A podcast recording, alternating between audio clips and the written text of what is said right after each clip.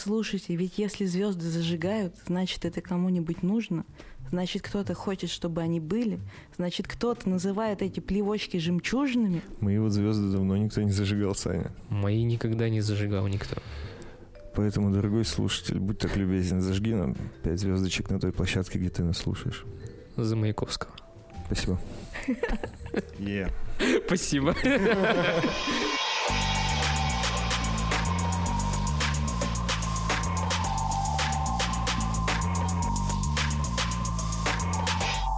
Всем привет, с вами подкаст «На коленках». Это подкаст, в котором мы приглашаем различных людей, и обсуждаем с ними их неудачи, успехи, а также что их мотивирует. Ну, все так и есть. Дорогие слушатели, если вам нравится то, что мы делаем, то у вас есть великолепная возможность подписаться на нас на Патреоне. Во-первых, это будет поддерживать нас в наших начинаниях и помогать нам развиваться дальше. Ну, и плюсом ко всему... Наши слушатели будут получать выпуски на день раньше и абсолютно без цензуры. И также у нас на Патреоне еще выходят разогревы, в которых мы обсуждаем... Как всегда, слезы, переживания, боль, утраты, счастливые моменты. Что нас бесит? Какие-то факапы. Ну и все в таком духе. Мы хотим, чтобы вы знали, что даже по подписке за 1 доллар вы очень сильно поможете нам развиваться. Подписывайтесь на Patreon. Все ссылки в описании. И сегодня у нас в гостях Дарья Бигмансурова. Даша, привет.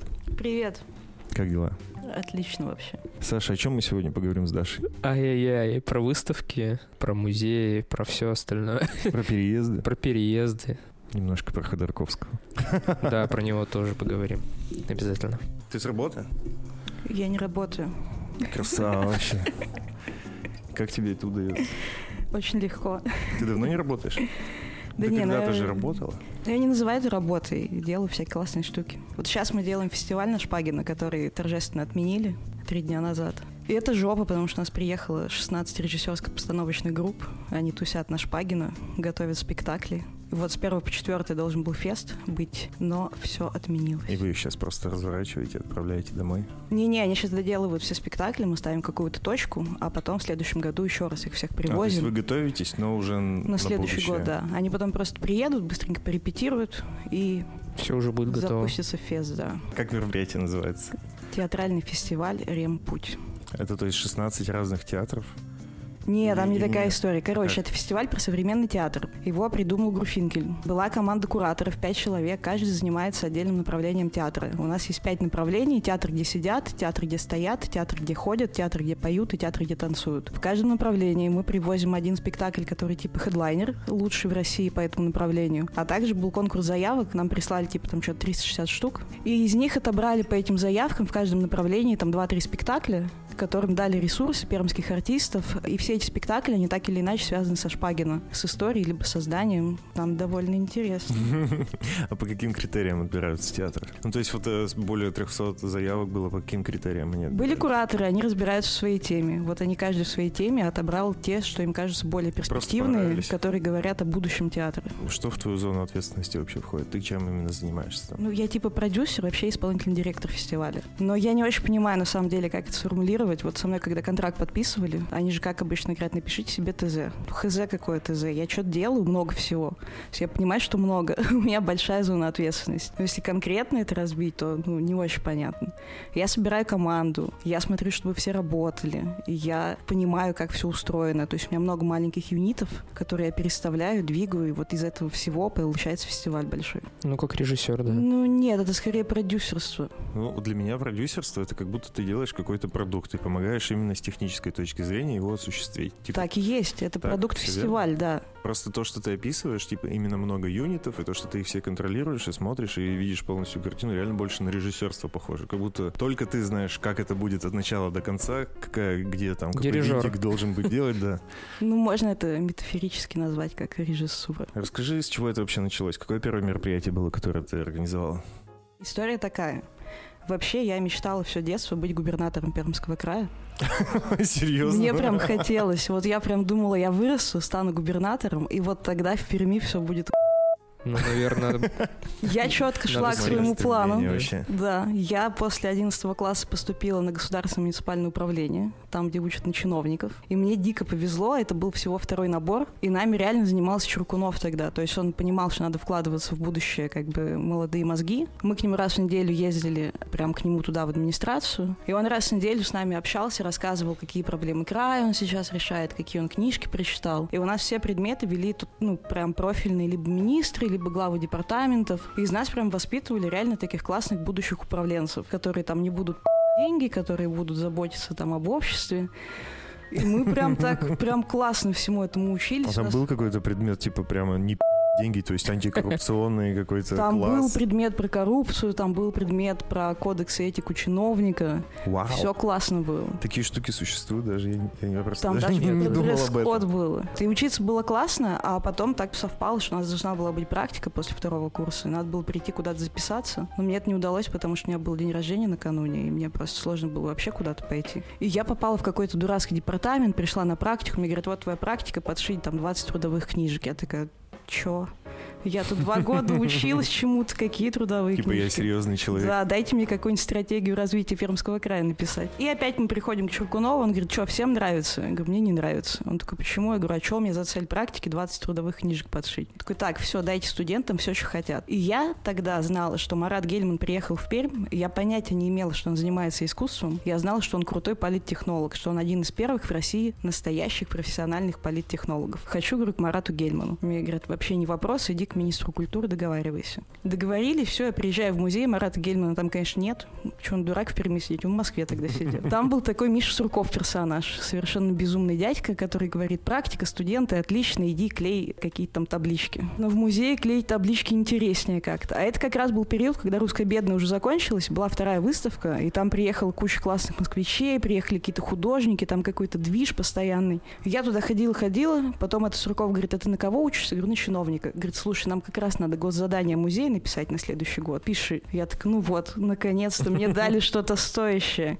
И на самом деле первое госзадание музея, вот когда он появился, было написано мной случайно с на из- задание галереи, но все прокатило. Музей Пермь М именно. Да. Что за задание было? Что ты написал в итоге? да. Ну, там надо было написать количество выставок, количество посетителей. То есть это типа контент-план на ближайшее будущее? Что ну, типа, на ближайший год, да, уже было понятно, какие будут выставки, надо было это все оформить просто. Реально они это доверили студенту? Ну, я как бы сделала шаблон, и они потом его доработали. Там какая история? Нас там было, не знаю, там пять человек. Это была одна маленькая комната, где сидел и Гельман, где сидел Гордеев, все, кто приезжали. Вообще не было тогда на речном вокзале никаких офисов. И нас там было, не знаю, 3-4 девчонки. Я туда с практики попала, Сурков забыл, что она закончилась. Я туда полгода просто так каждый день ходил, мне нравилось. Серьезно? Серьезно, там То есть был не за безумный зарплату, движ. Мне просто никто не ходила? платил полгода. Я там просто тусовалась, делала выставки. Это было дико круто. Было ощущение, что ты занимаешься каким-то большим делом. И ты видел, сколько людей потом приходит на выставки, сколько людей об этом говорит. И вот быть причастной к этому, это было дико круто. А потом уже официально появился музей, и меня позвали туда работать. Я работала в выставочном отделе. И за три года я там сделала кучу выставок, типа там штук 100, наверное. И это были Нифига. там и пермские, и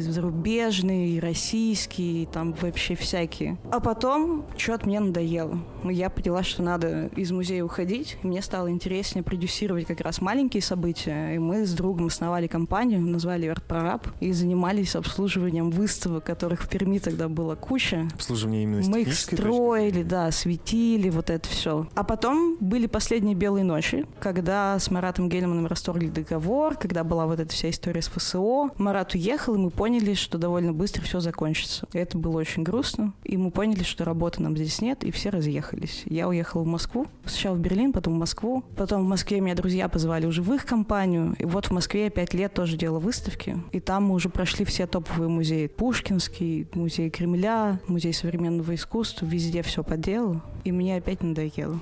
Слушай, в Москву ты прям с конкретной целью ехала устраивать мероприятия именно там.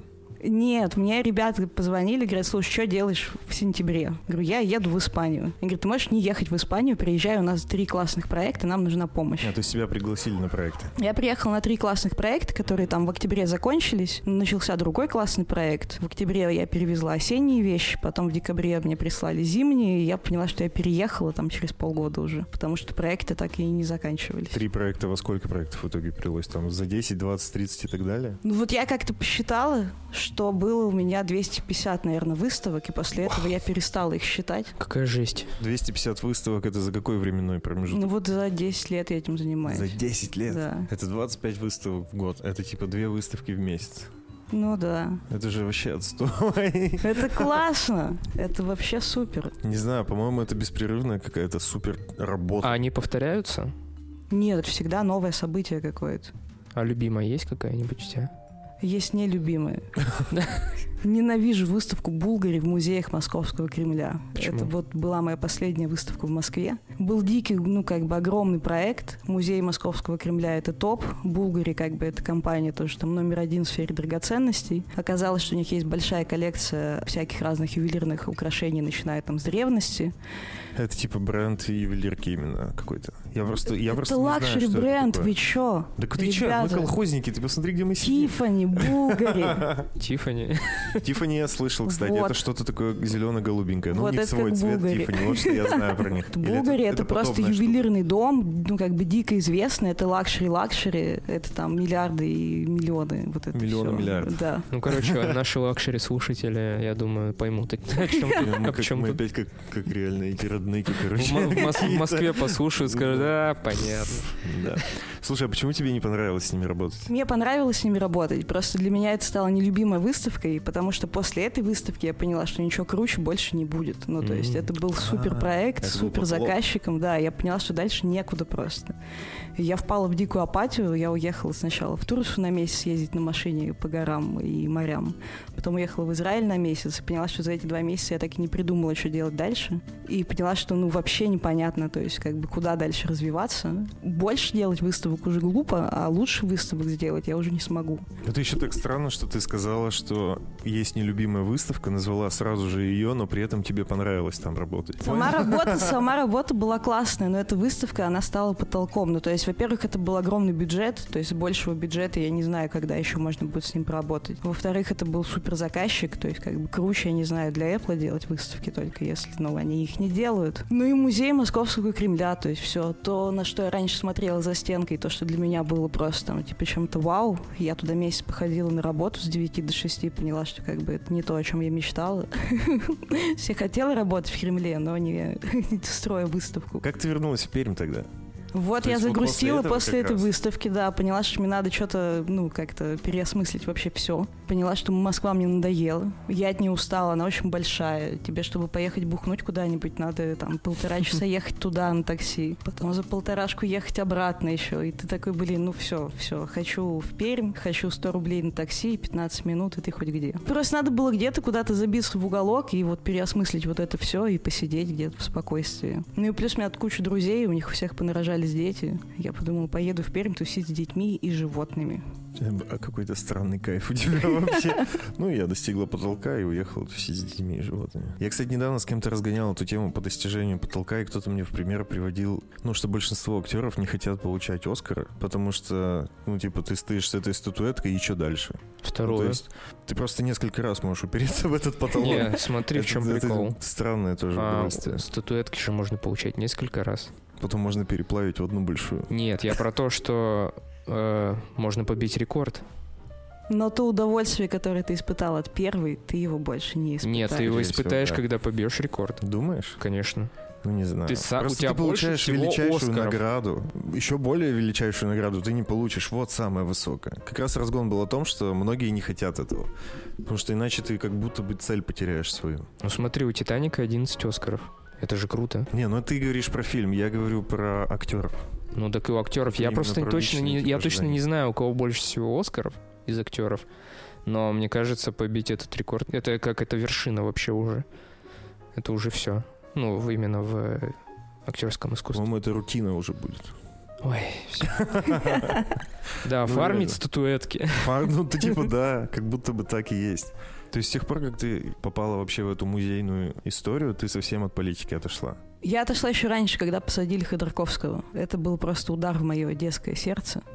Мне так нравился Ходорковский, он же хотел построить новую Россию будущего. Ты перестала верить в эту Россию, да? Да, да, я поняла, что все, как бы с политикой можно завязывать. И я сознательно ушла во всю эту музейную движуху, это такая некая внутренняя миграция. Потому что когда ты вот внутри этого мира художественного, ты же не замечаешь, что вокруг происходит. Там все довольно классные, милые. То есть ты в своем маленьком миру, а то, что там... А то, что Ну, большой вокруг, России да, происходит. как-то... м-м-м. м, м.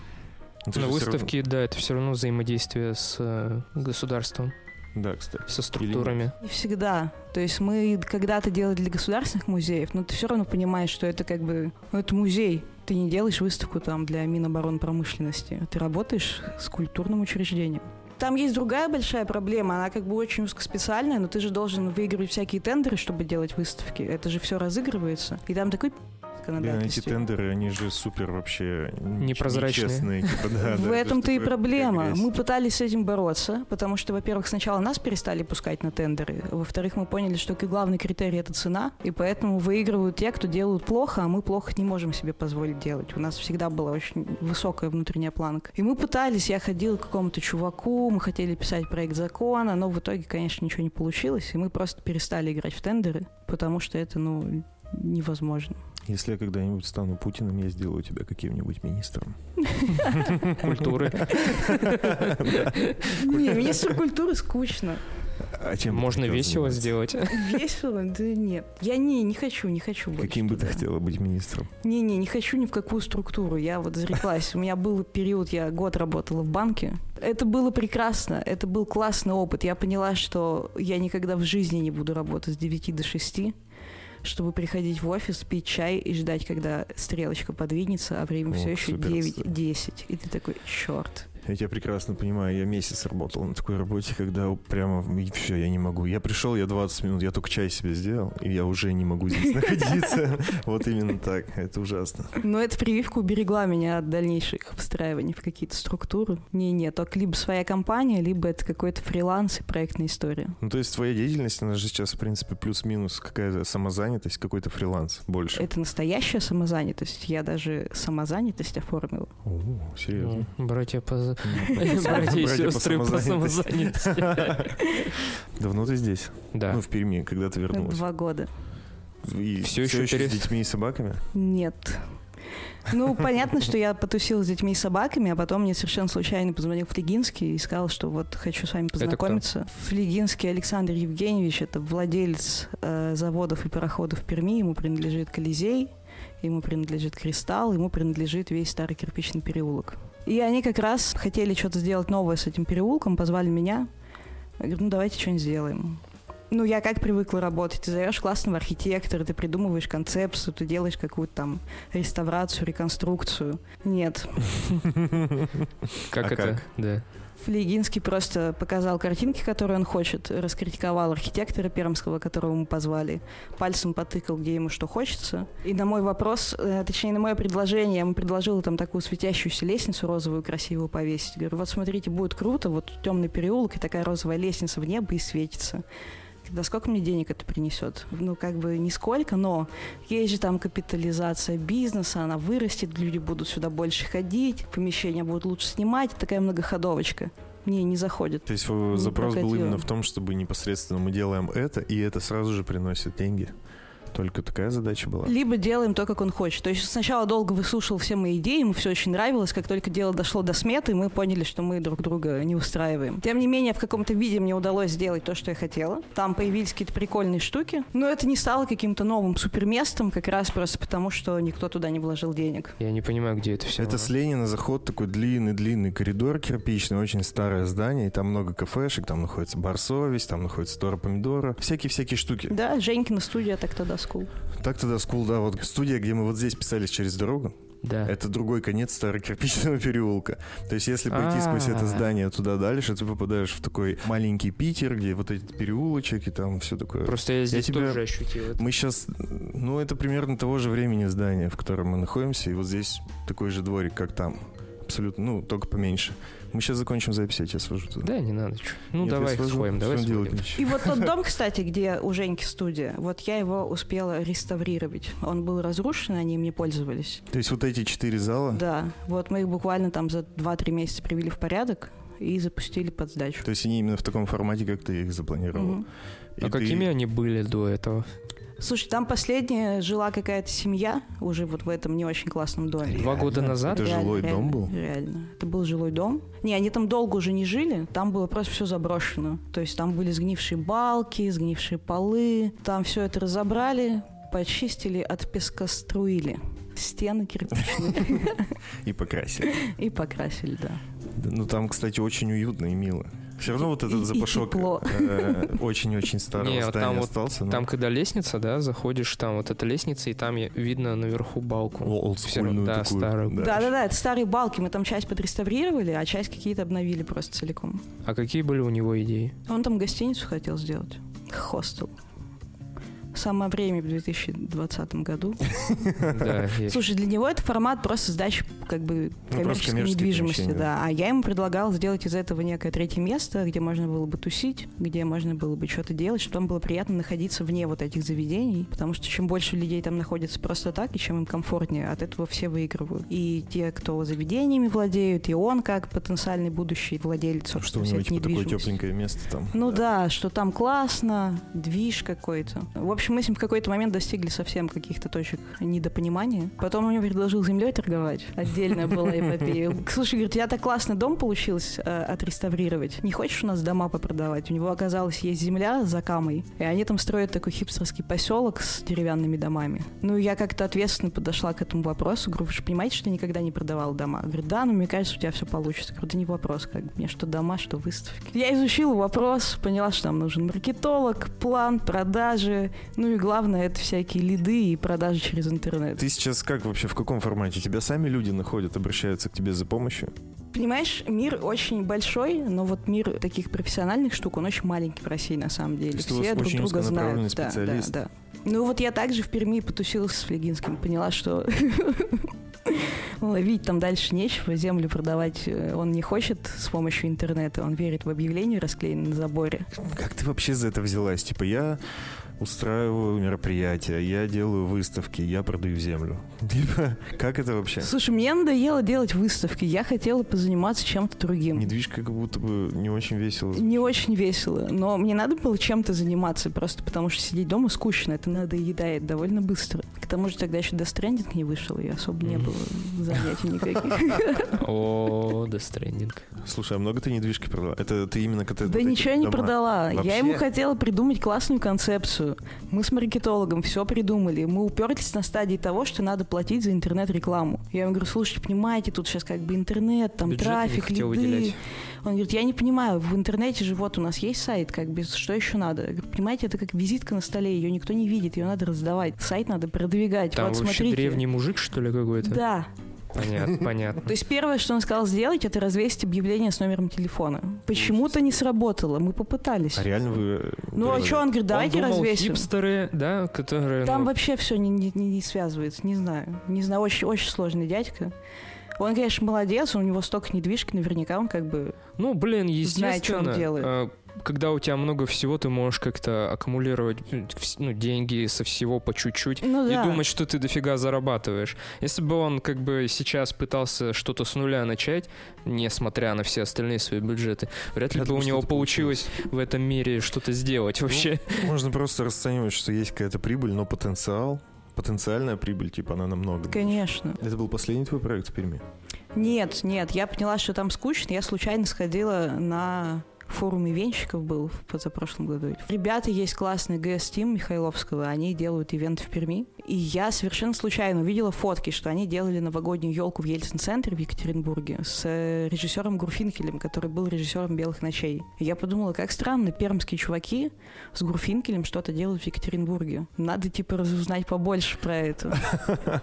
Типа, значит, крутые, да. Ну да, потому что реально там по фоткам было видно, что контент супер классный. И после московского уровня ты очень сильно видишь, как вот в плане продакшн различаются проекты. Там было видно, что продакшн топовый. Думаю, надо прочекать. Сходила к ним на форум, поняла, что классные ребята, написала вот этому Михайловскому, мне были знакомы. Говорю, чувак, я в Перми, я делала классные проекты, ты в Перми, ты делаешь классные проекты, давай пообщаемся на эту тему. Вот Мы сходили, познакомились, и они как раз начинали делать елки в Ельцин-центре прошлого года. И они меня позвали руководителем проекта. И вот мы с ними сделали офигенные елки в Ельцин-центре детские на тему театра. И мы еще с Груфинкелем так были рады сотрудничеству друг с другом, что он меня позвал дальше делать фестиваль. Когда ты говоришь елки, я себе представляю вот эту классическую елку, которая у меня была в детстве. Конечно. А чем они отличались?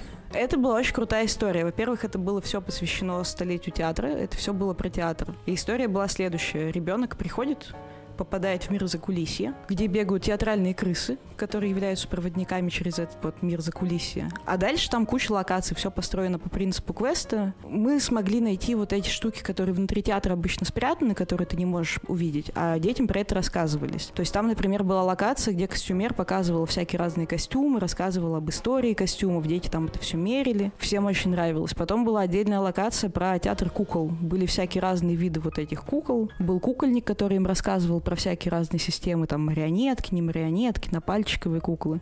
Они тут же сами какую-то куклу делали, тут же у них был теневой театр, тут же был станок, балетный класс, где бывшая балерина им показывала, девочкам давали пачки, давали им пуанты, они там могли быстренько что-то разучить, тут же театральный этикет. И вот они, в общем, все это походили, посмотрели, потусили, а потом бах, финальное представление на 30 минут, супер смешно для взрослых и детей. Ну, там что-то про Новый год, красная шапочка, все пляшут, поют, там жонглеры, циркачи, ну, просто полная феерия. Все плачут, хлопают и уходят. Была какая-то причина, почему именно в Екатеринбурге это делали, а не у нас? Потому что это придумал Ельцин-центр, то есть это их идея елки. В смысле, они придумали делать елки, они позвали Гурфинкеля как режиссера, а Гурфинкель работает с этими пермскими ребятами. А они позвали меня, все сошлось, пам-пам.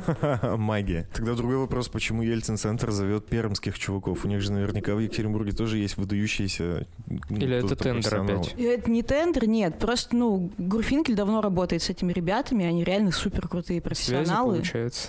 Не связи, а профессионализм. Ну, Уа. ладно. Это не одно и то же? Нет, Ну, в этой конечно. сфере. Ну, в нашей, просто в нашем понимании связи это что? Это блат, Да. Ну, А это по- не по блат. знакомству, по знакомству. Ну, это не обязательно блат знакомство, какой-то. это твое достижение. Ты крутой профессионал, поэтому тебя зовут. Я думал, елки это елки. А елки это название представления. Елка это как мероприятие. Ну куда детишек на Новый год водят? Там Дед Мороз, Я просто Снегурочка, так большая давно это елка было. и конкурсы. Что я забыл. Ну просто у нас в детстве дурацкая елка была. Сейчас, видишь, нормальные делают. Нет, я, Театральный. я про, я с- про само название, у меня просто диссонанс. Я настолько давно это было, что я забыл, что это называется елкой. Ну знаешь, сходить на елку. Да. Нет. Устойчивое же выражение. Я забыл. Нет, у тебя Нет. нет такого? У тебя просто сестры маленькие, видимо, у тебя там Племянница, звучит, да. Племянница, да. У одной ну завтра день рождения надо будет идти. Так не хочу вообще. Ненавижу ходить туда. Я тебя понимаю, у меня у брательника тоже скоро днюха будет. А ты здесь родилась? Я родилась в городе Усть-Илимск. И Что это? Это Иркутская область. Но я переехала в Пермь, меня перевезли, мне было два года. Так что все мое осознанное взросление произошло в Перми. Родители у тебя здесь сейчас живут? Да. Часто вот ты к родителям ездишь? Ну так, да, там на праздники всякие. На праздники. Но у нас уже в России праздников вот столько, ну, в смысле, Кстати, много. Много достаточно. Я просто вот э, про племянниц. Завтра позвали на день рождения. Я так не люблю ездить к родителям. Во-первых, ты ездишь на район, на котором вырос. А я не Да. очень люблю там появляться. А, И ты в про целом- это. Ну, я про вот это, да. У меня классный район Нет, был.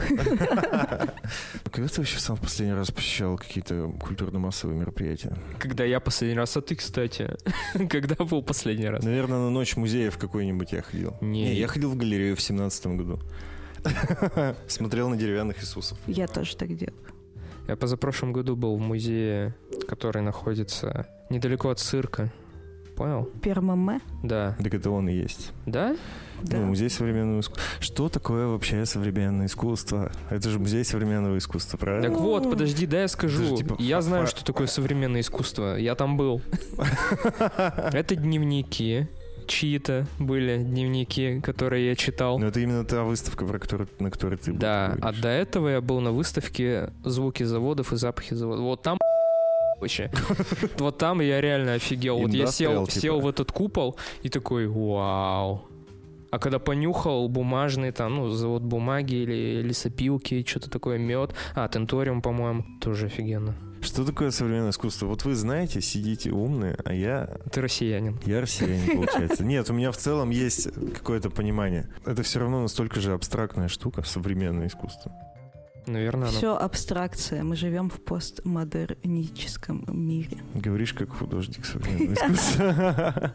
Ну, есть какое-то описание того, что это, и как, типа, научиться его понимать?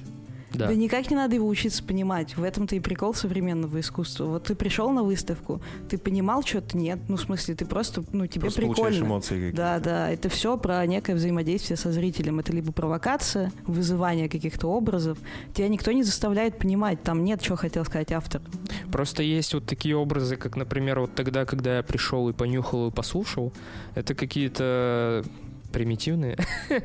а есть картины, которые супер психоделичные, не психоделичные, а Ну, Реально у абстракция. современных. абс- абстракция. Да, абстракция, которую я вообще понять не могу. И у меня, наоборот, такое ощущение, будто все современные художники стараются очень много смысла вложить. У меня есть одна девочка, которая э, занимается современным искусством, она училась в Москве, но сейчас из-за того, что ее мужа привезли сюда работать, она приехала с ним, и учеба у нее приостановилась. И она мне рассказывала про одну из своих произведений искусства. Я наделала слепки там своих конечностей из глины. Они засыхали, она их разламывала, перема- перетягивала какой-то ниткой, и это как бы все означало, что она сама себя как будто бы переламывает и перестраивает, понимаешь? Но по сути ты когда смотришь... Без это- описания ты не поймешь. да, ты просто типа, ну кто-то разломал много глины. вот, что, вот что чувствует ну, потребитель в конце. Такой, ну ладно. Но сложно ведь понять это.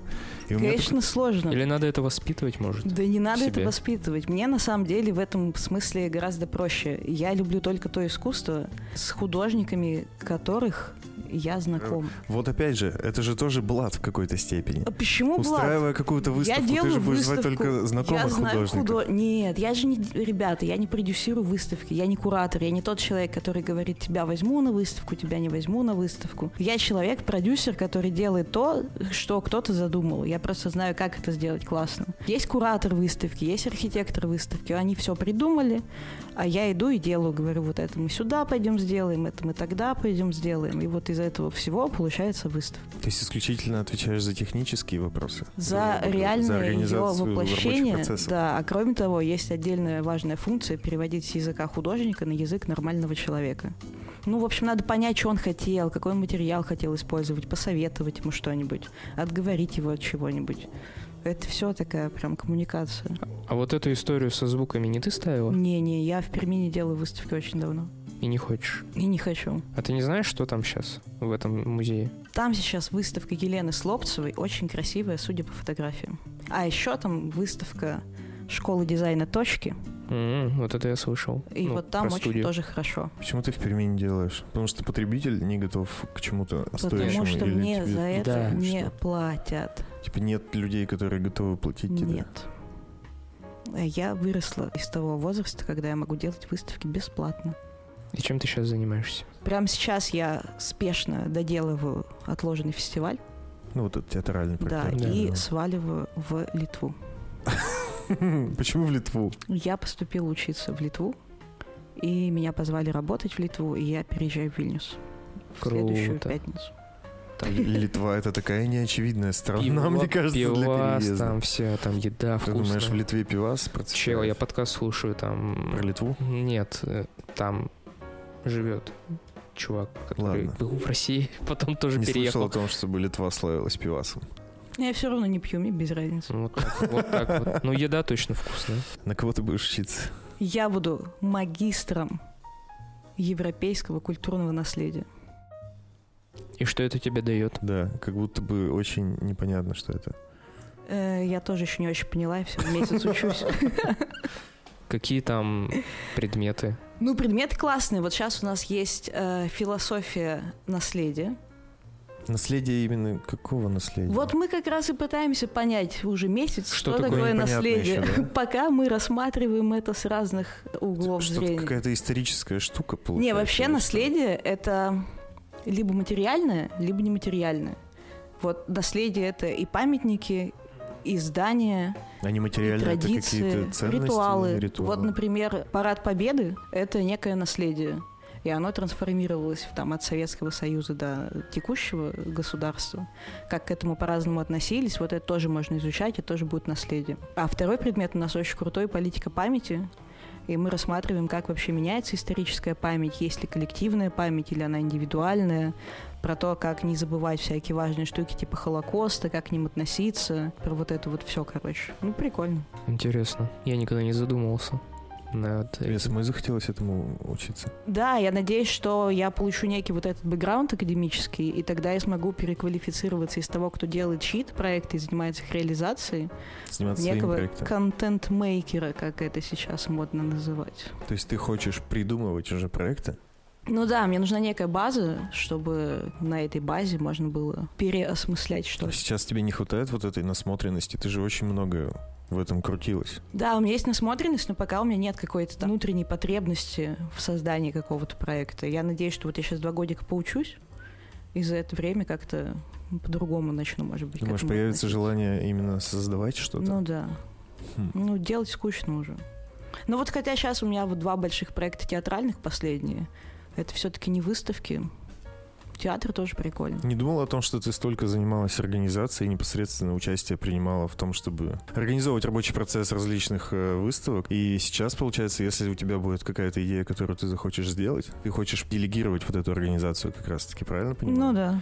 А ты сможешь? Не думала о том, что тебе, скорее всего, как опытному организатору будет тяжело смотреть на то, как кто-то что-то делает, а Я не так, как ты последние себе представляла. несколько лет учусь делегировать. Вот, не делать все самой, а отдавать спокойно кому-то и не дергать его каждые пять минут. Вообще я с- учусь поменьше работать. Хорошо у тебя получается. Да, Тяжелый это прекрасно. труд вообще. Ну, то есть Очень Сложно сложно, научиться доверять. научиться не работать, да. И раньше, ну, когда я увольнялся, у меня была мысль, что я сейчас точно буду меньше работать. Прошел месяц, и я понял, что раньше я работал 10 часов в день, а сейчас вся моя жизнь — это работа. Конечно, потому что ты занимаешься своей штукой. Да, но я думал, что я такой, «Пф, я сейчас все вообще на чили буду делать. Нет. Вообще нет. Наоборот, нет. Я могу посреди ночи пойти, там, встать и за компьютер и начать что-то там готовить. Ну вот я прям что-то заставляю обрабатывать. себя так не делать, потому что, ну, тяжеловато было. А ты по- посещаешь сейчас какие-нибудь выставки? Не могу, у меня профдеформация. То есть ты прямо вообще все подмечаешь, да? Да я прихожу, у меня начинает глаз дергаться, Всё- этикетка всё криво дерьмово, висит, да? картина плохо висит, шпаклевка не просохла. Все, это со мной невозможно ходить на выставки. Поэтому я просто не хожу туда. Это ведь ужасно.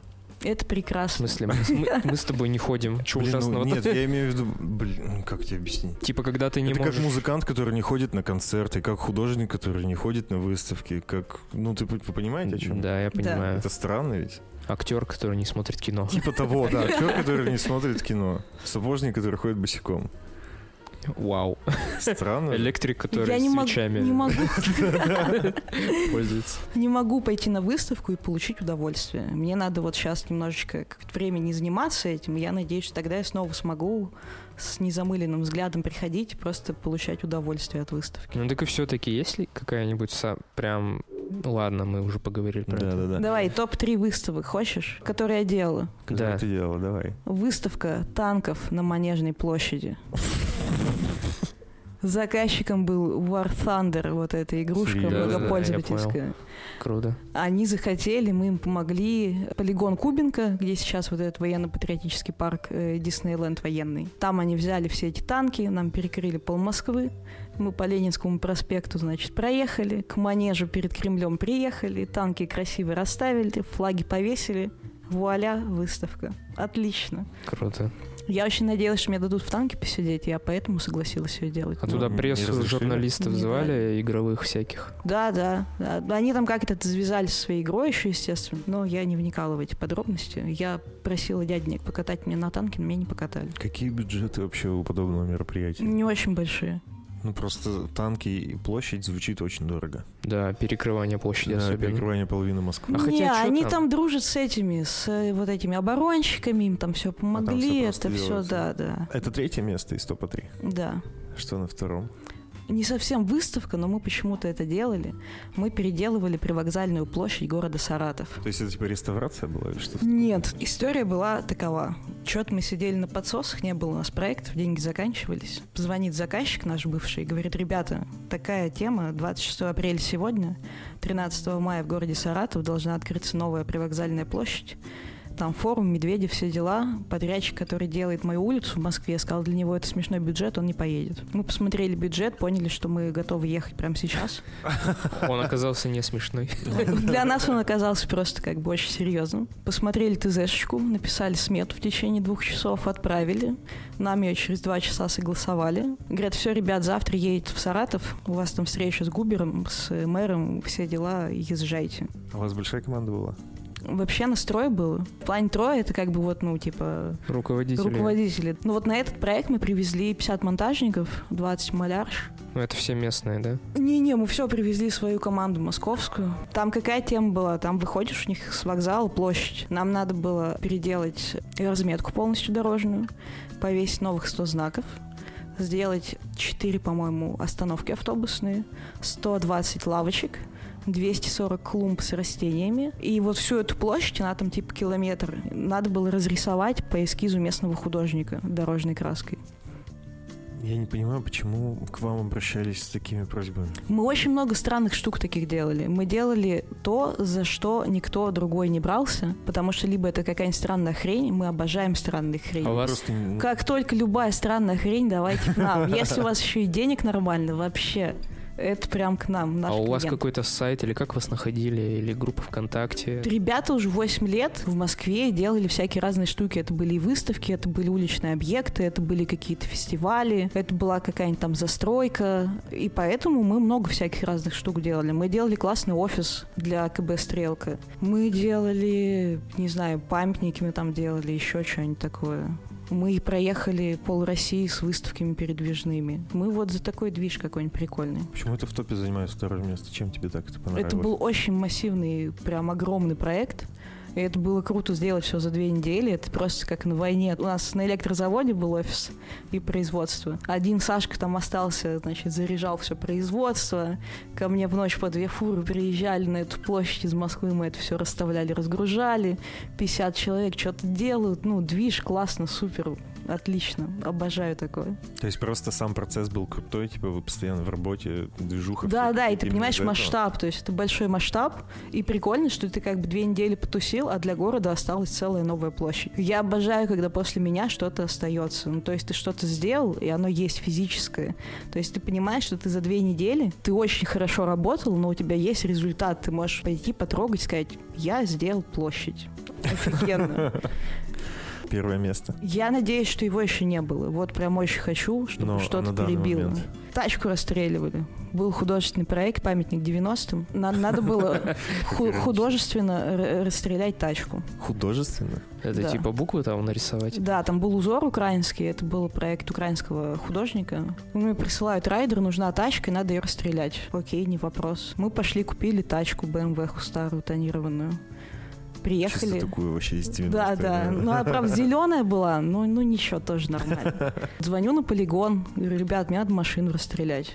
Говорю, тут такое дело, как бы искусство, художники, можно, пожалуйста, машину расстрелять? Говорит, «Да это ваша машина. Ну, вообще, да. Говорит, ну, документы покажете, наверное, можно.